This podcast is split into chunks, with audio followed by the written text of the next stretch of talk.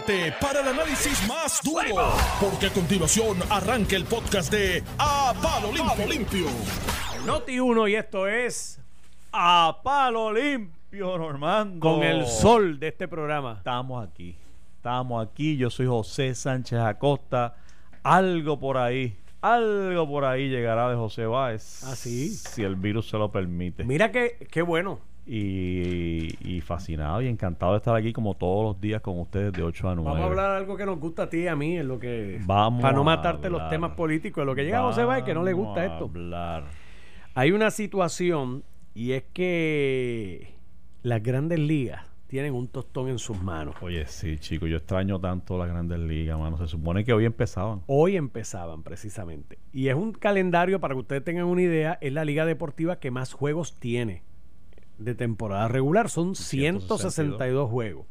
Entonces, están proponiendo dobles carteleras con juego de siete entradas que pudieran ser el recurso de los equipos de grandes ligas para insertar la máxima cantidad de juegos posible en un calendario eh, sin tener que exprimir a los lanzadores. Eso lo sugirió, por ejemplo, ayer el presidente de los Azulejos de Toronto.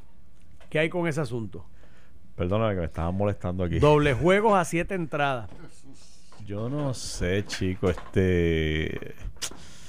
eh, eh, a mí el equipo que más me preocupa, que son los juegos que yo veo, son los de Nueva York. Los de los Yankees. Y entonces Nueva York... O sea, ¿tú no- tú- ¿ustedes no ven otros juegos de otro equipo? No, no, son- es esto ra- es una religión. Es bien, eh, sí, es un, Esto es una culto, es un religión. culto raro. Muy mal, muy mal.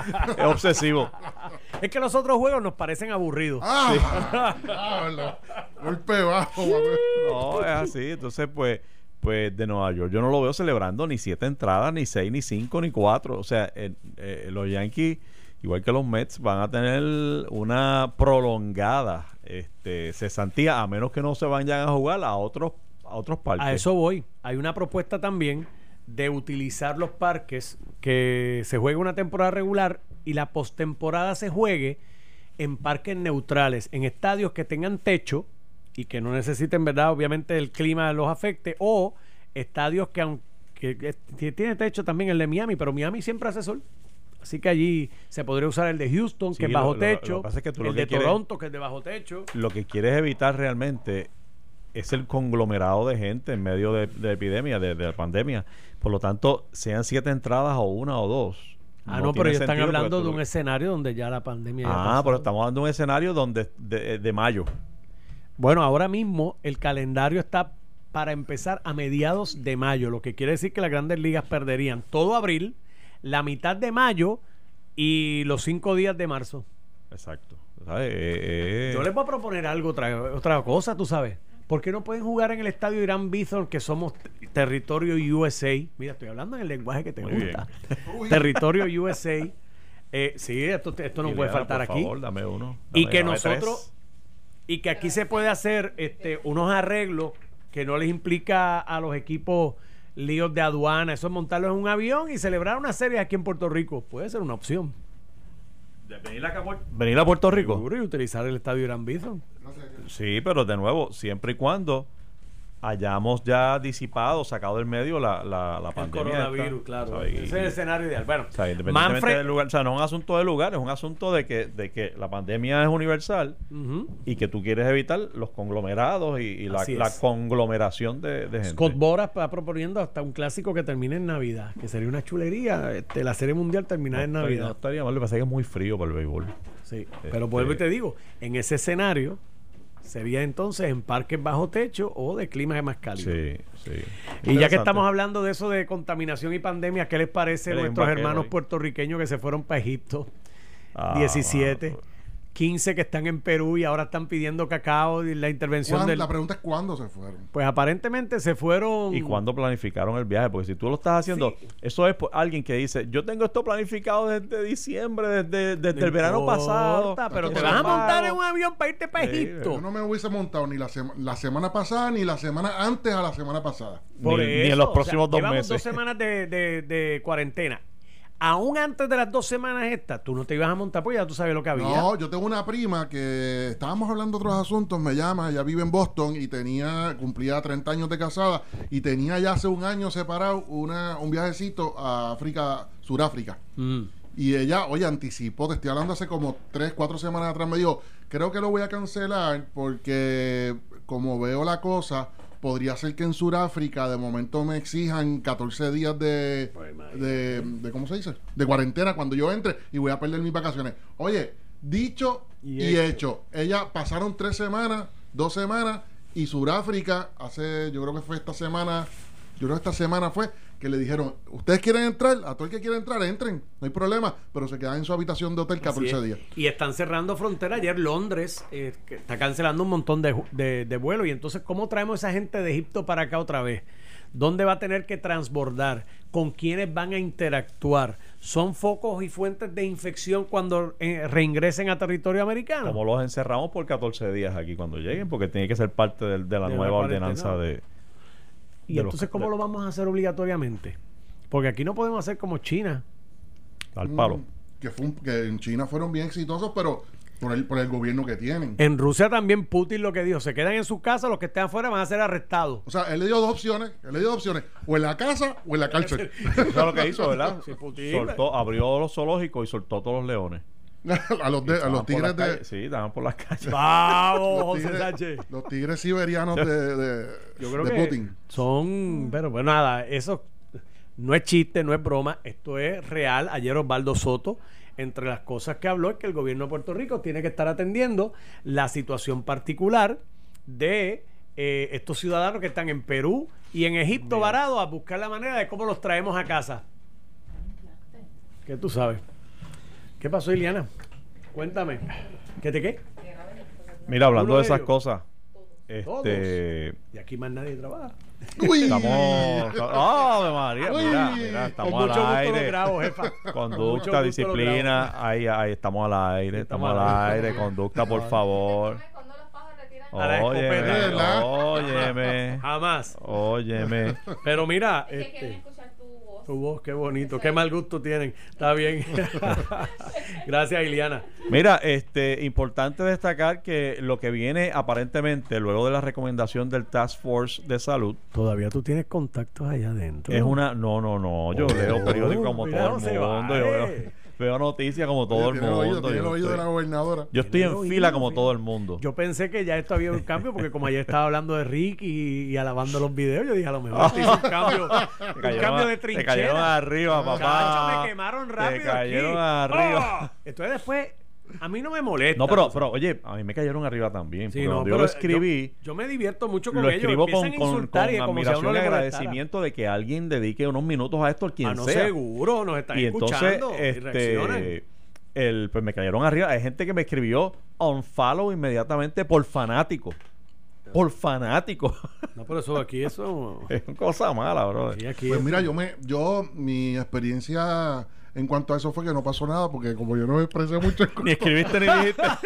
no me pasó nada de lo que le pasó a una usted. pregunta, ya que estamos hablando aquí de política y de todos modos, a ustedes se les trae aquí para hablar de política. Claro, José va a hablar de, de lo que va a ser la gobernadora, pero yo le revuelco aquí el plato, le pregunto y demás. ¿Qué vamos a hacer con las primarias? Si extienden dos semanas, que por ahí es que tú vas, dos semanas más de cuarentena. ¿Las primarias son qué? ¿El 9 de junio? ¿7 de junio por ahí? En, en algún momento en junio. ¿Las vamos a tener que atrasar? ¿Qué implicación tiene atrasar esas primarias? Yo estoy claro, hay que celebrar primarias porque obviamente hay que Sí, sí. renovar un proceso democrático, la papeleta que se le va a ofertar. en al algún momento Puerto antes de noviembre tienes que, tienes que hacer la primaria. Hacer- El- el- yo Pero- creo que se va a posponer, yo creo que está claro que tienes que posponerla por lo menos un mes adicional. ¿De Porque si está, si ya propusi ya estamos cumpliendo nuestras dos semanas de, de- de cuarentena, Ajá. le añades dos más, estamos hablando de un mes, por lo, por lo menos un mes, donde tú atrasaste toda actividad política y toda actividad realmente comercial en el país. Así que el, el hablar de por lo menos un mes de atraso y celebrar una primaria en julio o en agosto no me estaría fuera de la verdad de, lo- De la realidad. de la Eso es en teoría. eso es en Sí, pero el problema es lo el que pasa es siguiente. que- Te pregunto lo siguiente, voy aquí con la maldad. Sí, que no le das un tiempo de campaña. Por ahí iba con la maldad. Voy con la maldad. Mira a ver si está Para hacer el cambio tú necesitas legislación. Claro, definitiva. Por ahí, por ahí que voy.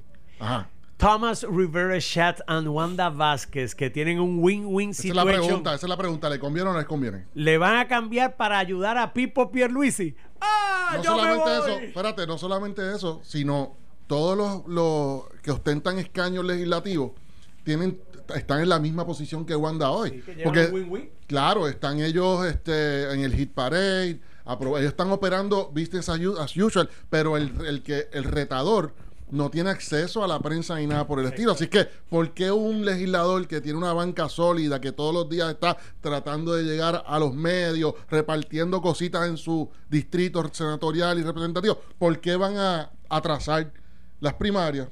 Digo, oye, te estoy diciendo como No, el no, ser humano, total- no estoy acusando a nadie. eso, no. El ser humano, desgraciadamente, en todas Es partes así. del mundo, piensa para él y rasca para adentro. ¿Qué, qué es eso de rasca Mira, tú llegaste a entrevistar antes de que te vayas, que veo que estás ahí yéndote. Tú, tú yo me entrevistaste. voy a las ocho y diez sí, lo no- sé, sí, lo sé, lo sé. entonces- Pero tú ese tema- entrevistaste. Ese tema es interesante, no, no lo sueltes. Entrevistaste. No, no, ustedes lo van a No, lo cogemos ahora, lo cogemos ahora. Pero tú entrevistaste a Alexis Amador, ¿verdad? Sí, señor. vicepresidente de la Asociación de Laboratorios. De laboratorio de... Qué bien, mano. Te- me alegro, me alegro mucho porque yo mismo tenía muchísimas. Yo hablé con él dos veces ayer. Y te las aclaró. Gracias a Alexis Amador, vicepresidente de la Asociación de Laboratorios. Me aclaró todo lo que tenía que aclararme respecto a las pruebas de laboratorio y los retos. arrójanos, luz. Me preocupa algo. Eso Él es- mencionó que las pruebas estas eh, que no son concluyentes. La de, dijo. dia- la de diagnóstico. Voy más lejos. Esas pruebas, hoy el gobierno español está destacando y denunciando que las que compraron en China Mm. no les sirvieron, las que, era- que no sirvieron, punto. Yo me pregunto, porque aquí se dijo que aquí se compraron unas así Mm. a un país asiático. ¿No serán las mismas de China que no sirvieron en España y que nos van a, acá ayudar? Buena pregunta, buena pregunta. Oye, válida tu pregunta. Pero póngame al día. Que, Ok. cuál es- cuál es- aclárame los datos de la.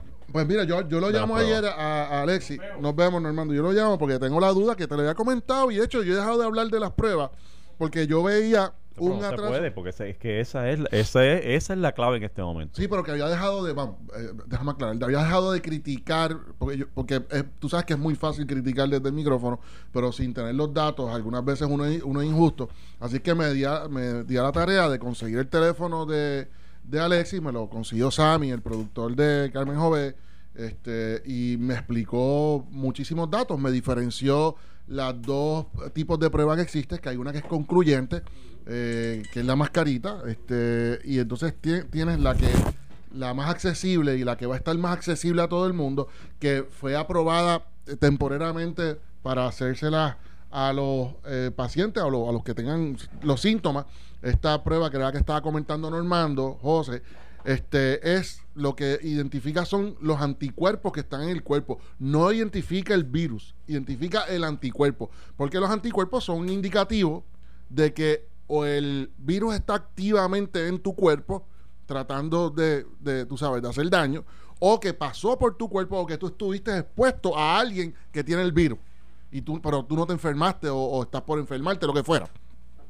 Esas pruebas, él me explicó los retos económicos que existen de conseguir la prueba, de hacer la prueba.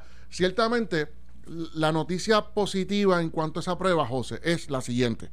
Que esa prueba la pueden hacer los, todos, prácticamente todos los laboratorios, a diferencia de la otra prueba que venimos hablando, que es la más concluyente, que aquí se dice no, que si se necesita el reactivo, que si el laboratorio tal está esperándolo hace dos semanas, que si el CDC lo tiene, no lo tiene. Esa prueba, eh, que es la- el reto más grande, que es la más concluyente, que es la concluyente, esa pues es mucho más difícil, se tarda más días porque no todo laboratorio tiene la maquinaria o la autorización para hacerlo o la capacidad para hacerlo. Así que entonces se está recurriendo a esta otra prueba de diagnóstico, que es la que estábamos comentando ahora, que es la que identifica los anticuerpos. Y entonces él me asegura, o, o, bueno, no me lo puede asegurar, pero Alexis, pues hablando con él, él entiende que ya todos los suplidores, y, y hablamos de los suplidores, los suplidores ya están en línea, listos para traer todas esas pruebas, los laboratorios están li- en línea para listos para realizar y correr esa prueba. Los planes médicos las están cubriendo, pero existe el reto de que están cubriendo unos treinta y tantos dólares. Y realmente cuando hicimos el breakdown, que él me explicó el breakdown de dinero, de costo, es un reto un poquitito fuerte, porque la prueba pon que te cueste 4 a 10 a 9 dólares al, o sea, que cuesta el package, más otro package que ellos necesitan, otro kit de, guantes, eh, todas las cosas que necesita cada tec- tecnólogo para, para hacer la prueba pues entonces se trepa prácticamente, no están ganando nada el laboratorio. Y eso es un tema pues que es un reto económico que tendría el laboratorio, pues a fin de cuentas, o está perdiendo dinero, o va a perder dinero cada vez que hace la prueba, o, lo, o no va a estar ganando nada. Eh, ese es el único reto que, que, hay en el horizonte en cuanto a esa prueba, según lo que pude ver, pero de que la prueba va a llegar, de que, la, de que esa prueba de diagnóstico, que no es concluyente, va, pero por lo menos va a decir si tienen unos anticuerpos activos combatiendo el virus, que ese es un indicativo de que lo tiene. Eso va a estar ocurriendo ya, próximamente. Así que, en esencia, esos son los retos. Eh, Pero está, yo, yo siento que estamos tan atrás sí, en eso. Sí, sí, o sea, eso, esa, eso debió ocurrir ya hace varias semanas atrás. Incluso antes de... O sea, no, no se necesitaban unos permisos. No tiene sentido el toque de queda hasta que hagas eso. Por eso es que este, eh, de la recomendación del Task Force de añadirle dos semanas, para mí es vital, mano, es, importantísimo y espero que la gobernadora en algún momento entre hoy y el, y el sábado esté informando que efectivamente está extendiéndolo por dos semanas por recomendación de este grupo de personas, de, de, médicos, ¿no? Expertos en el, en el área, porque, porque tú necesitas de un periodo de realmente de real acuartelamiento en el que tú puedas estar masificando las pruebas, que es lo que no ha pasado aquí. Eh, lo que se habla en, eh, a nivel del Ejecutivo de, de cantidad de pruebas disponibles es una cantidad ridícula, absurda, probablemente hasta los municipios tienen más.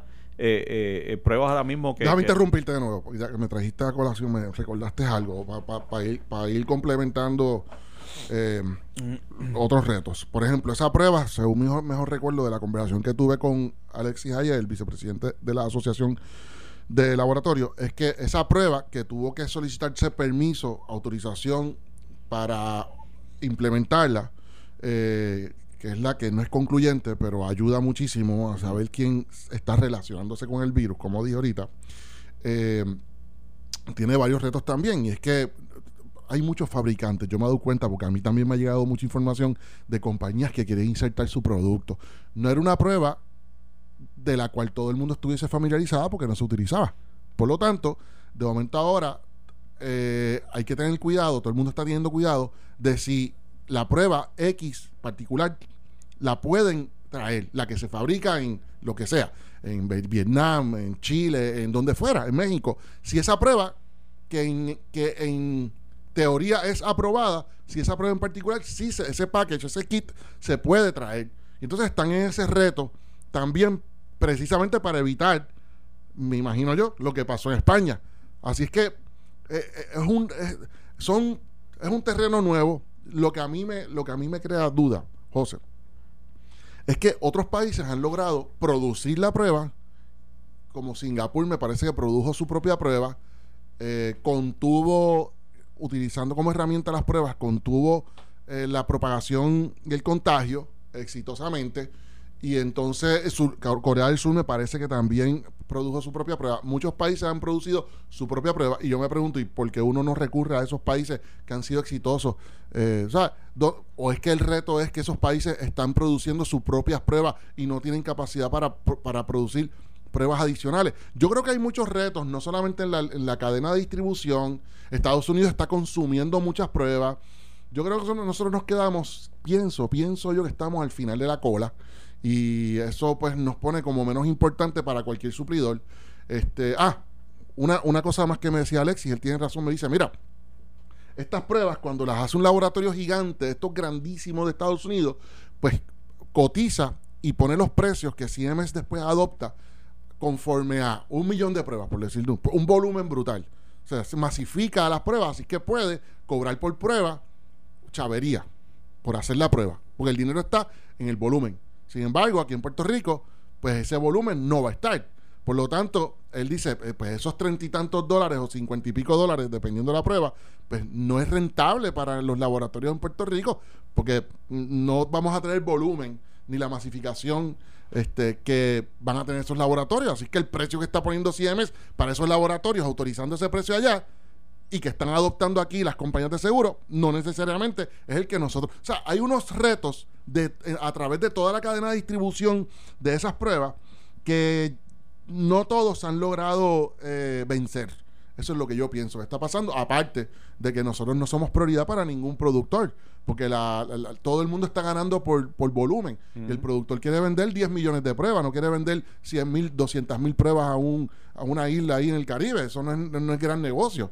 Eh, pienso que eso, yo creo que es un reto, se ha convertido en un reto económico eh, más que un reto eh, técnico. Pero yo creo que la prioridad de la administración debe ser esa, mano. Es que, es que ese es el principio de todo. El tú poder hacer las pruebas es lo que te permite desarrollar y planificar para contener el, contagio, para aislar, para dirigir, para establecer cuántas camas necesito, cuántos hospitales, qué decisiones tengo que tomar. Todo, todo está basado en la cantidad de pruebas que puedas hacer. Especialmente cuando tú tienes una situación que, que el mismo Task Force, esto no son datos míos, el Task Force dijo que por cada positivo confirmado con esas pruebas, hay 5 a 10 casos positivos adicionales que no están certificados, que no están este, probados. Pues yo creo que el, el Estado puede entonces, su, te estoy hablando de un reto económico, pensando en voz alta, pensando en voz alta, pienso que tal vez el Estado, todo eso, coño, está repartiendo 250 millones a, por aquí por allá. Pues, a, eso, me refiero. que coja esos 100 millones de pesos. Claro, y diga, mira, laboratorio, yo sé que tú lo que te ganas son 5 pesos por prueba y yo creo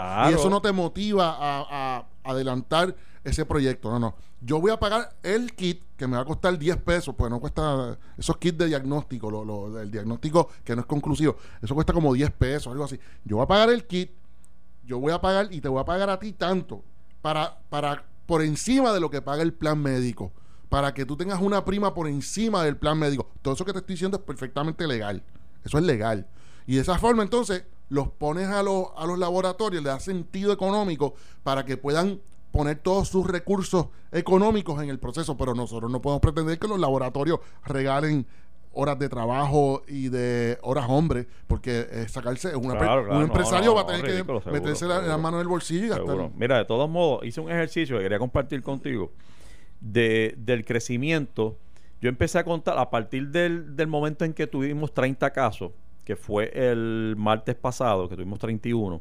El crecimiento a partir de ese día, de los 30 casos, ha sido 26% el, el, el martes, 31% miércoles ayer y hoy con los nuevos 13 eh, casos, 25.5%. Eh, o sea que nos hemos movido entre 25 y 30%, que es más o menos como se ha movido el crecimiento eh, a través de los distintos países, unos más, unos menos, este, y los que han sido menos ha sido porque precisamente han puesto en vigor una masificación de pruebas como Surcorea que puso, creó hasta unos, unos booths de, de, pruebas donde tú vas por la calle y te metes en un cuartito y ¡pap! coges la, haces la prueba. Y de esa forma puedes aislar y dirigir y, dar tratamiento, pero eso no está pasando aquí, por lo tanto yo estimo que el crecimiento de las próximas semanas va a ser, va a fluctuar. un boom. Y, y ponle que, que, con la nueva la decisión del, de cerrar dos semanas más, si es que finalmente se decide, que estoy seguro que va a ocurrir, eh, lo puedas mantener en un 20%. Si ese es el caso, en 30 días tú vas a tener cerca de, de sobre 15 mil personas eh, infectadas. 20% en 15 días, eh, a 30 días, perdóname, 15, sobre 15 mil si se mantiene en 25%, si se mantiene como ha transcurrido en los últimos tres días, 25%, más o menos, en 30 días tenemos sobre 51 mil casos. Repito, si el crecimiento del contagio sigue ocurriendo al ritmo de los últimos tres días, en 30 días vamos a tener sobre 50 mil personas positivas contagiadas. ¿verdad? Eso es así, en 30 días, si no se interrumpe de alguna manera dramática. o sea, si, si, el crecimiento sigue a 25%, que es más o menos lo que hemos estado en los últimos tres días. Y tres días no es una muestra de, eh, válida, pero, pero sigue siendo el indicador de más o menos dónde estamos y cómo está creciendo la cosa. para pelo, ¿viste? Que es el crecimiento exponencial del que, del que hemos estado hablando. 50 mil personas. Y tú haz la matemática. Aquí hay 13 mil camas disponibles. De hecho, 13.000 camas en total. Disponibles no estoy seguro. Porque o, sea, este caemos, o sea, caemos en lo mismo, en el mismo llamado y la misma exhortación de ayer. de que nos gustaría escuchar, por preocupación como constituyentes, como puertorriqueños, ciudadanos, que, cuál es el plan B porque uno no quiere que de momento un familiar caiga en esa situación y no tenga cama. ¿Cuál es el plan B? Ese, es el colapso que, que, que queremos evitar. Porque el contagio, pues tú lo estás manejando con distintas cosas, vendrá la vacuna. Tú lo que quieres en este momento es evitar el colapso, lo que llaman la, la aplanar la, la, curva. este, que lo haces evitando que a los hospitales llegue más gente de la que realmente tiene la capacidad para, para atenderse. Y eso ahora mismo, si mira, si mañana, te voy a dar el dato para que ustedes hagan el cálculo en su casa, si mañana por la mañana nos levantamos con de 16 a 19 casos quiere decir que el crecimiento se mantiene en 25 a 30%. 25% de crecimiento de los 64 de hoy serían 16 casos más mañana. Si es 30%, 19 casos más mañana. Así que estemos atentos. Si mañana es de 16 a 19, el crecimiento sostenido está siendo entre 25 y 30%. Eso nos coloca de nuevo en sobre 50 en 30 días y a 40 días ni te digo. Estamos hablando de sobre 200 personas, 200 mil personas eh, eh, contagiadas. Colapso total del sistema de salud pública. Colapso total. Por lo tanto, es importante también, José, el que podamos yo no sé cómo se está haciendo, tengo que confesar mi ignorancia en esto, pero yo no sé si los municipios, ya hay 10 municipios que están haciendo sus pruebas aparte, que si San Juan, Bayamón, Ponce, 10 municipios están haciendo sus pruebas aparte.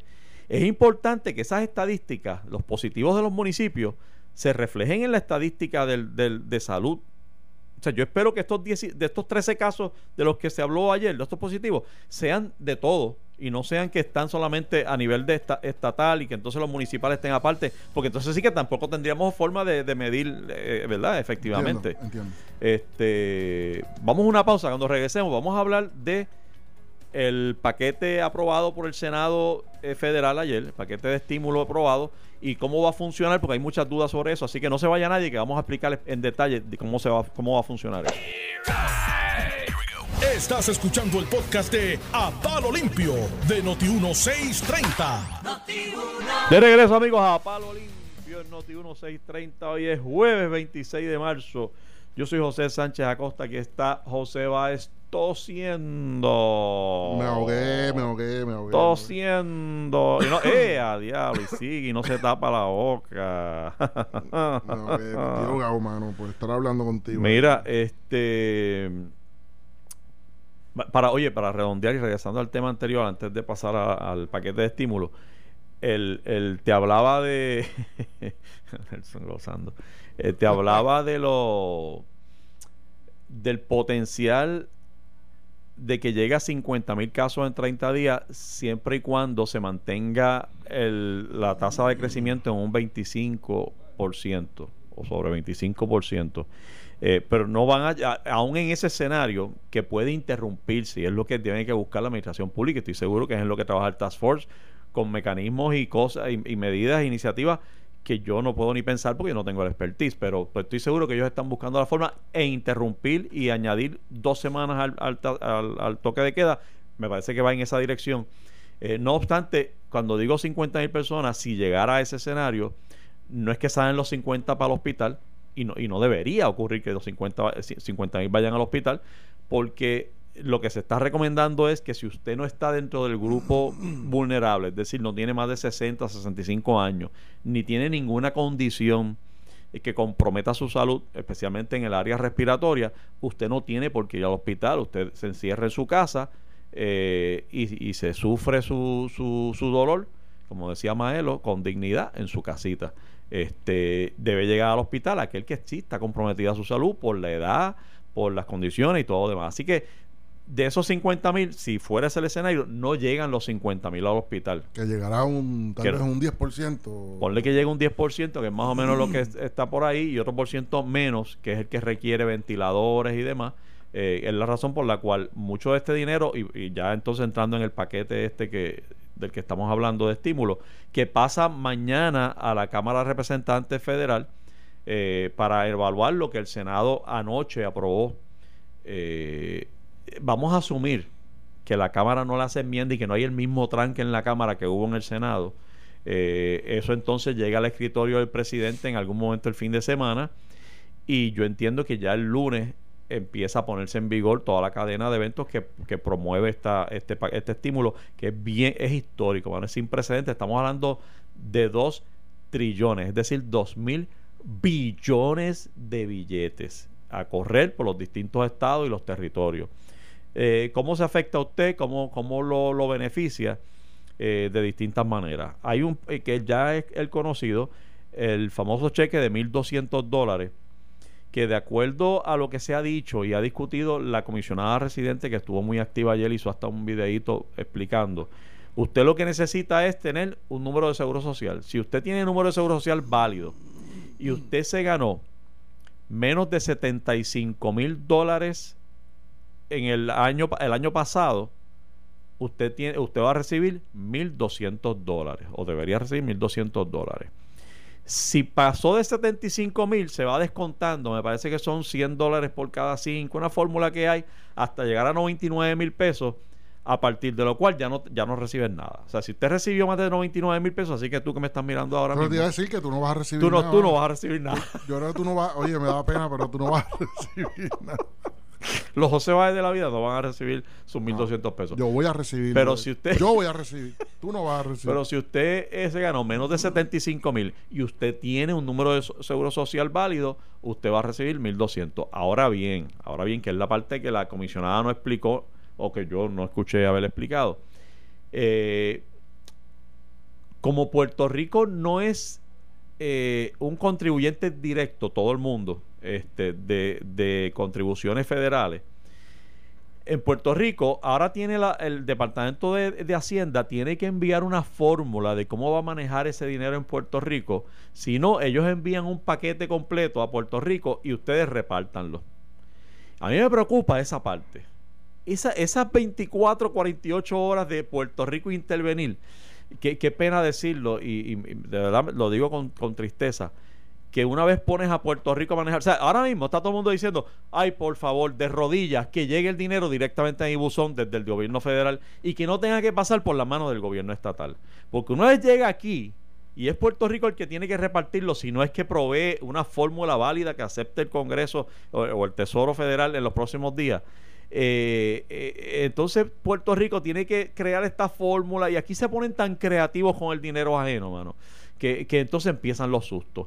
Y entonces empiezan las fórmulas aquí de que si, pues no, de esos 1200, usted va a recibir tanto, porque el que no se enfermó, el que se enfermó, empiezan a añadirle requisitos y vainas, inventos. Ojalá, oye, ojalá mi boca eh, esté hablando eh, pecado. Hmm. eh, y que no sea y, y- y que, y que- y que sea totalmente incorrecto lo que estoy diciendo pero lo cierto es que mucha gente hoy prefiere que venga directamente del gobierno federal al buzón de la casa eh, pero, lo, pero lo cierto es que como no todo el mundo es contribuyente federal tiene que haber la intervención de Hacienda para establecer primero la dirección suya este y saber pues quién pagó contribuciones aquí, dónde vive, dónde reside, a dónde va a recibir la correspondencia, a dónde puede recibir el cheque. Yo espero que se limite a eso, la intervención de Hacienda y, o del gobierno estatal y que no empiecen las fórmulas. Porque tú sabes lo que me preocupa, José.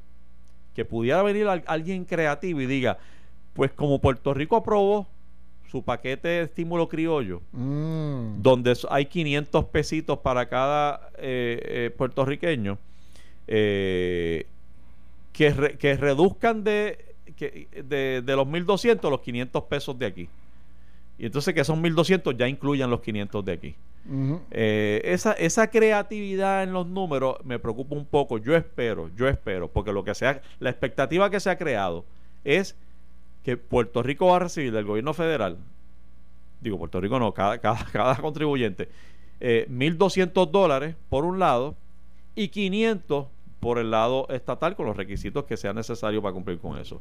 Y que entonces eso, de una manera u otra, tengas personas recibiendo potencialmente 1.700 pesos en las próximas dos semanas.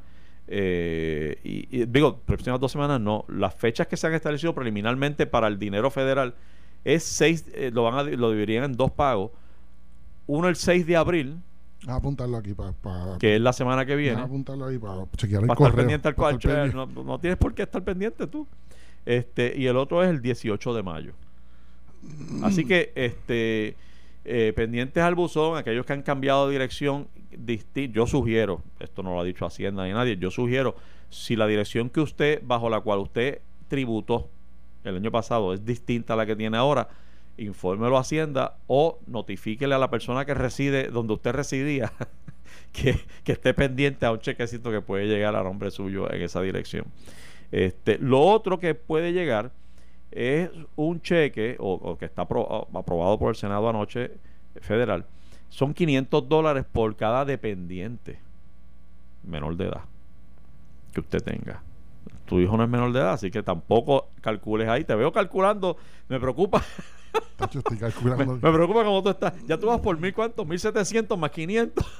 Yo no sé, no sé cómo lo voy a hacer, pero Ajá. tal vez le cambio el nombre al perro para ver si tiene un perro, un nombre de, de humano. Y Si usted rindió en conjunto con su pareja y no ganó más de 150 mil, tiene acceso a 2.000, potencialmente a 2.400 dólares. De nuevo, lo que debe tener es un número de seguro social válido y, no pasarse del ingreso que establecieron. Eh, lo, van a recibir también personas que lo que reciben, o sea, si no tuviste ingreso, lo que recibe el seguro social, este, también vas a recibir esa remuneración. El desempleo se va a aumentar a 600 dólares y se va a recibir hasta el 30 de junio del 2020. Y esto incluye, me parece importante, aquellos, los, ¿cómo que se llama? Dicen los cubanos, cuentapropistas. cuenta propista. Los que trabajan por cuenta propia también tendrán acceso a ese desempleo. Apúntate ahí 600 más. No, hombre, A dame. ver, a- sigue- sigue va muy sumando. rápido, va muy Sigue rápido. su- 600 pesitos. Eh, ¿Cómo es que se recibe el el, desempleo? ¿Esto es quincenal o No es sé. No, no No tengo idea de eso, pero yo creo que es quincenal, así que son 600. Eh, préstamos a empresas de menos de 500, do- de 500 empleados eh, eh, por ocho semanas. Mira esto. Si tú utilizas este préstamo, que se se va a canalizar a través del SBA, Small Business, si tú utilizas el dinero que recibes en calidad de préstamo del SBA eh, en nómina, se te condona la deuda, la- la- el préstamo que hiciste. ¿Tú vas a repetir ese? Si tú cogiste prestado de SBA, un Mm. préstamo de estos de, de esta emergencia, Mm. y utilizaste el dinero para pagar nómina, ese dinero que cogiste prestado se te va a condonar. Es decir, no tienes que devolverlo. Esto es importante Y yo quiero ver cómo compagina esto y no quiero complicar la cosa, pero es que el, el Congreso se aprobó también y ya es ley eh, lo que, lo que se conoce como el Families First Coronavirus Act que obliga, es parecidito, es muy parecidito al proyecto de, de, de Vargas Vidot, este, que obliga a patronos a pagar, obviamente le da unos créditos y unas exenciones contributivas eventualmente, pero, Ah, pero es lo mismo. pero no es lo mismo, te, metes- tienes que meter la mano en el bolsillo en el bueno momento pero, pero donde no está generando lo- ingresos. Pero lo recupera, lo recupera. Pero si, si, si, si se aprueba este paquete, entonces esto podría neutralizar ese efecto, así que hay que estar pendiente de eso también. Pero por ahora sepan ustedes que los cuentapropistas tienen derecho a, a- a- a desempleo y pueden también los empresarios con menos de 500 empleados acceder a un préstamo del SBA, el cual si aplican para nómina, no tienen que devolver. Muy bien. Se convierte en un, sí, un intermediario entre el gobierno y, y el empleado. Y el empleado. Busca el dinero del gobierno. se lo- nómina. sí, correcto. Y después se lo, se lo evidencia el gobierno y el gobierno lo, le condona la deuda de SBA. Exacto. Está muy bien. Entonces, además de eso, hay 150 billones en el paquete aprobado para gobiernos estatales, de los cuales Puerto Rico, Washington y los demás territorios se le asigna se le asignó 3 billones de dólares. O sea que Puerto Rico de alguna manera puede pellizcar un billoncito de, dólares en este arreglo, lo cual nos lleva a lo que es el primer tema. Pruebas, pruebas y más pruebas. O sea, el costo de las pruebas y todos los costos que tú estabas hablando ahorita, eh, en, la primera intervención, este, hay chavos corriendo. Primero está la reserva que hay aquí, de los cuales se separaron los, sete- los 787 millones de los otros días. Pero ahora Puerto Rico puede acceder, estimo yo, porque si se divide entre Washington, D.C., los, los otros territorios de Puerto Rico, por población, yo estimo que Puerto Rico puede acceder a aproximadamente un billón de dólares adicionales. Este, que puede decir Puerto Rico, bueno, de los 787 le recupero este billón o lo añado en más ayudas también y sigo comprando, adquiriendo ventiladores, adquiriendo mascarillas, adquiriendo los materiales que son necesarios para el tratamiento. inyectando a la economía de forma inteligente. O como por ejemplo, eso mismo de los laboratorios, son como 400 laboratorios. ¿Cuántos tecnólogos, tecnólogos médicos habrán entre todos, tecnólogos médicos y secretarias entre todos esos laboratorios? Si tú le dices, mira, esa prueba de 34 dólares, por decir un número, que es más o menos está en los 30 y pico, que la, la prueba mm, eh, eh, que no es conclusiva, que es la más que se va a estar viendo y que es la más que se está utilizando. Eh, si esa prueba vale tanto y tú lo que terminas ganándote 5 pesos, laboratorio, vamos a hacer algo. Yo te voy a hacer X, X gestiones para que tú termines ganándote 15 pesos, 20 pesos por, por prueba, para cuadrarte la caja. Y de esa forma se estimula la economía, a esos, a esos eh, empresarios que están operando, que están en la industria de salud, que son los laboratorios, le, les das ese, que no es un incentivo realmente, estás matando dos pájaros de un tiro, no solamente estás inyectando dinero en la economía, entre las personas que pueden trabajar, pues están en la industria de salud, sino que también estás promoviendo, facilitando que se diseminen las pruebas. Así que... Yo creo que hay que meterle el dinero completo. Mm. No, no completo, Vamos, vamos, vamos, vamos, a recogernos. Pero la prioridad del gobierno tiene que ser atajar la crisis de salud. No hay otra, no hay otra. Hay que mantenerse dando educación y por eso entiendo lo de las tablets y entiendo otras cosas. Pero la prioridad, el, el, el, el box del dinero tiene que ir dirigido a tú hacer pruebas y a dar tratamiento y a las mascarillas y a los ventiladores pero, pero ya ya para la semana que viene ya esta semana se está sintiendo el impacto económico fuerte oh, fuerte pues, fuerte fuerte. Y vienen dos semanas más. Correcto. Yo creo que ya también hay que empezar a buscar unas medidas como por ejemplo me resaltan la primera página de business de negocios del nuevo día que resalta cómo se está quedando todo el producto agrícola que es fruta fresca y demás se está quedando. Porque lo que se especula y se entiende es, uno, pues que la gente no está, está buscando productos enlatados y congelados eh, que están en el supermercado, así que los supermercados están recurriendo a importar productos que la gente se pueda llevar para la casa y a pertrecharse. Entonces se está quedando el producto fresco agrícola. Pues, ¿qué yo haría si fuera gobierno? Pues también para, para en vez de regalar 500 pesos aquí, 500 pesos allá, cojo y compro, que es lo que hacía el gobierno chino. gobierno chino, en esos 50, 60 días que puso en cuarentena las áreas más eh, graves, cogía y le compraba toda la producción a los, agricultores y la repartía. Claro, ellos tienen unos controles y, una inherencia del gobierno ah, ah, más fuerte que la de aquí. Pero está bien, búscate un punto medio. Aquí hay distribuidores uno o dos distribuidores fuertes de esos productos. Pues entonces, mira a ver qué es lo que puedes hacer. Incentívalos de tal forma que en el supermercado la piña con un incentivo, en vez de estar a, cuatro o cinco pesos, por dar un ejemplo, pues está a un peso, dos pesos, para promover que se la lleve, que no sea oneroso para el consumidor llevársela. Y, y, consumirla. No solamente le estás dando salud, mayor salud al consumidor, sino que también estás alimentando a la industria agrícola y a la cadena de distribución de la industria agrícola. Eso es una de, múltiples alternativas, pero de hecho en esa, ya, ya el grado de desesperación va a picar y entonces lo que vamos a tener es otro problema ya para la semana que viene, que la gente va a decir, olvídate, yo no, yo, o sea, no puedo quedarme en cuarentena, no puedo porque tengo que traer dinero a la casa, mi negocio se me va a quebrar, no puedo pagar, o sea, ya... ya es asunto de vida o muerte. Ya llega un punto que la gente se va a levantar de la casa y se va a ir y va a decir, mi amor, me tengo que ir independientemente. Cuando llegue aquí, eh, me, me, pegas un manguerazo de, de Clorox o algo. Me preguntaban también por los cupones y cómo va a funcionar, porque también el paquete incluye 200 millones adicionales para, para el, el PAN. Este, de manera que estimo yo, mi interpretación es que el, el que las personas que reciben cupones de alimentos van a ver van a ver algún eh, aumento en la cantidad que reciben porque le están inyectando sobre 200 millones a ese programa. Así que debe también este, sentirlo por ahí. Así que cuando lo vienes a ver, eh, hay un sector que, sin duda alguna va a estar protegido. Tú traes un, punto importante que es la agricultura y los agricultores y el que vive de eso.